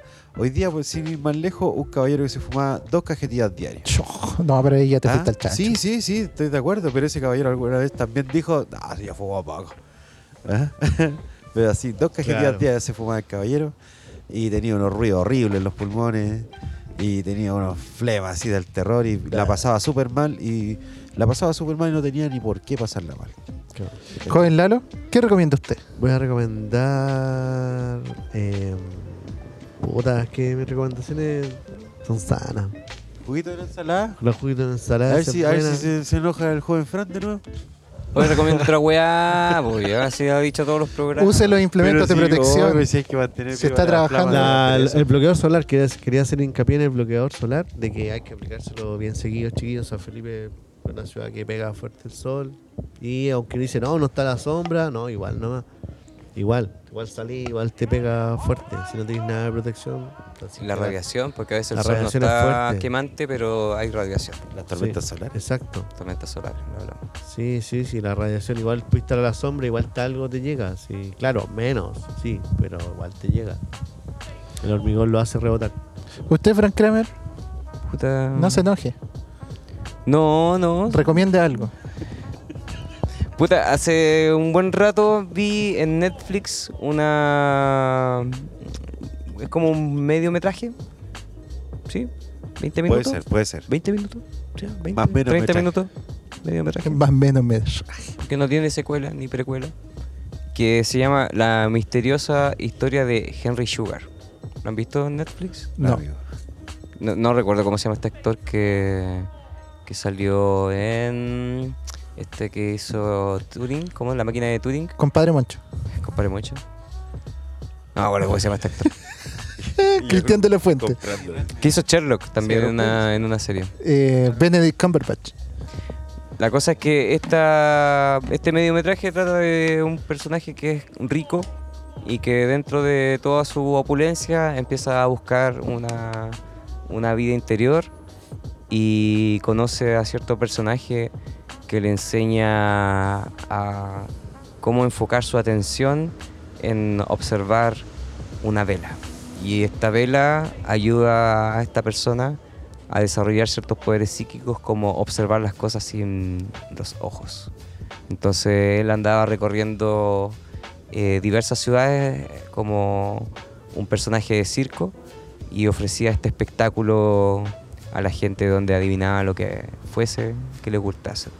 Y va a los hospitales a que los médicos lo vean y establezcan que era verdad- verdadero su talento y de ahí se desarrolla la historia de cómo este hombre que era rico eh, desarrolla su vida espiritual. Y entonces es muy entretenida porque la, historia está relatada en tercera persona, pero los, los que relatan en tercera persona son los mismos personajes en primera persona. Entonces es bonito el cómo lo relatan y, y la reflexión que hay detrás sobre qué- de qué se trata meditar y cómo influye en tu vida, cómo, cómo transforma tu vida. Entonces ahí vean la, la maravillosa historia de Henry Sugar. No es malo. Joven maquinista. Ah, no, joven Lalo. No, pues sí, ya recomendó. Ya. Más atento, hombre. ¿Me puedo repetir? Sí. Está. Eh, Marcelo. No. Pasa el micrófono. No, no quiere. Eh, Escuchen eh, música, escuchen música y estudien ciencia. Esas son mis recomendaciones. ¿Escuchas música? Y estudien ciencia. Ciencias. Muy bien. Eh, Lo estuvo practicando todo el día. Ciencia en criminología, así como en la, la Universidad de Villa del Mar. ¿Se acuerdan? Oh, yo tenía un ex, tenía, tenía un ex compañero de curso que quería estudiar criminología. Ya yo voy a recomendar música como siempre, voy a ir ya cerrando todo el, todo el capítulo. Eh, voy a recomendar un disco de una banda neoyorquina que se llama Beach Fossil, se llama Clash the Truth. Es un disco que quiero bastante porque me ayudó a estudiar para el examen de grado. Tiene 14 canciones, dura 35 minutos con 26 segundos y obviamente los temas que más me gustan a mí, porque la lista es mía, van a estar en la lista de reproducción de Radio Estación Espacial. ¿Cómo lo buscáis por Spotify? Radio Estación Espacial. Eso. Eh, la lista de reproducción. Y eh, nos dimos las redes sociales, así que vamos a aprovechar de darla. En Spotify, ¿cómo estamos, Lalo? Eh, como Radio Estación Espacial. Estación Espacial parece que estamos. Oh. No como Radio Una es Espacial. la otra. Oye, una ¿cuánto? es una y la otra- una es la lista y el otro el perfil. digamos, Claro, como- Radio Estación Espacial es la lista y Estación Espacial estamos en Spotify. Claro. Álvaro, ¿cómo estamos Radio en, en. Spotify? Radio Estación Espacial. Radio Estación Espacial. Franz Kramer, Radio Estación Espacial. Todo Radio Estación Espacial. eh, Sí. tírese el mail. Radio Estación Espacial arroba gmail.com. Manden sus relatos. Si tienen algún relato Sí. paranormal, Sí. mándenlo para que lo Vamos a animar escuchemos. alguno. Por Vamos a tirar WhatsApp. un material a, Sí. al canal de Por YouTube. WhatsApp a no darle-. Me comprometo a lo que salga del- de, los estudios. Hay que volver a hacer esos Hacer- cortos que hiciste y hay que poner. Sí, Tan buenos. bueno. Tan Sí, eso está muy bueno. bueno. Tiene que volver a hacerlo Juan Lalo. anima- sí, animar esos videos. Hay que Así contar que- ahí. Yo podría contar Eso. lo que ha pasado con, con, con los saumerios. Ah, cuen- ya, pero Tienen tarea, ya. ¿eh? Tienen Ya. tarea ustedes. Mira, Ya, voy a- para- para la cambio, los portales por el, los saumerios. Ya, muy Ya, bien. Próximo capítulo. bien, ya. Oye, yo les Ah, tengo una papita. rígido. Les tengo una papita. Tengo un amigo que también parece que ¿Reza? no va a estar ahí Ah. presentando un relato extraño que le pasó en Estados Unidos. También- Del tipo Su cuatro, entrevista del que le llaman. tipo cuatro. Sí, vamos a, a- a tratar de hacer ahí un, un enganche. Y le comenté esto de ir a hacer C5 Ya. y dice que apaña todo el rato. Wow. Así que en cualquier momento vamos a hacer una, Una orgía una sesión de CSK. Extraterrestre. Siempre, siempre. Bueno, íbamos Ya, parejitos pero si ya hablamos el programa Hasta el- anterior. hasta que el final. Hay que, Hay que estar hay que- dispuesto claro. a la que amistad estar dispuesto. Vamos a hacer una intergaláctica. regresión ton para Claro. pagar las dos regresiones, la del loco y la del Una regreso todo. la de Andresor. ¿Cuánto saldrá? Una Lucatón. Podríamos hacer Una una lucatón Lucatón. ahí para las regresiones. Y ver ¿Cobrarán qué así como una consulta los, los regresionistas? No sé. ¿No? ¿No habrá uno aquí cerca? 50 lucas. Creo que alguna vez aquí hablamos y alguien investigó o algo así, o el Andrés puede haber di- dicho, pero era como 300 lucas. El- 300 lucas la regresa. Ya tenemos que Eh, hacer un. Pero así como Una un rifa, weón bacán, se supone bacán y no sé, pues mil weas. Bien, bien top la wea. ¿Eh? Ya. Como que más Ya, y de ahí para abajo. ¿cachai? Cerremos esto. Hasta el esma- Ya. Cerremos la sesión del día de hoy. Paremos con el espiritismo. Vamos. Dejemos Vámonos descansar a descansar. a los marcianos. ¿Quién lo va a cerrar? Usted, po, y le sale de corrido. Le sale de corrido. Sí. No, Franz, usted que ha estado más sereno el día de hoy podría Sí. cerrar el programa. Bueno, muy buenas noches, joven Álvaro. Buenas noches. Muy buenas noches, joven Lalo. Buenas noches. Muy buenas noches, joven Christopher. Buenas noches. Muy buenas noches, joven Marcelo. JK. Nos vemos en un próximo programa. programa. Eh, terrícolas que nos escuchan habitualmente. Esperamos estar próximamente con un nuevo capítulo donde se comprometieron ciertas personas a traer Oh, un tema Pegando en la canilla. Patar en la canilla. Estoy bien. y que va a estar- yo sé que va a estar muy entretenido, al menos para nosotros, y disfrutamos que gente nos escuche también. Así que mm, eso, mándenos su relato, ya dijimos las redes sociales, así que pónganse al día vos ahora. Les toca a ustedes, a jóvenes auditores. Vamos a tener libros, vamos a tener libros para regalar. Vamos a tener libros para regalar por los primeros que manden. Así nomás. El primero que manda, Va, libro, el tiro, pa. Si mandáis tu relato, pa, libro. libro. Así nos va a ir. Una Me parece muy bien. Sí. Podríamos sortear también un completo del bar escondido. Va ahí, bar escondido también. Podríamos sortear también un pitcher, no, un chopito de, artesa- de cerveza artesanal del Faro. Ah, sí, también. Sí, para los, val- los jóvenes. Sí, sí. Totalmente. Mira. Mira cómo se, cómo se nos ¿Cómo van ocurriendo cosas. Ah, Mira, como. Ya, cabrón. El próximo programa podría ser en el faro. Eh, no es malo, No es malo. Sí. Está bueno eso. Buenas noches, gente terrícola. vemos, cabrón.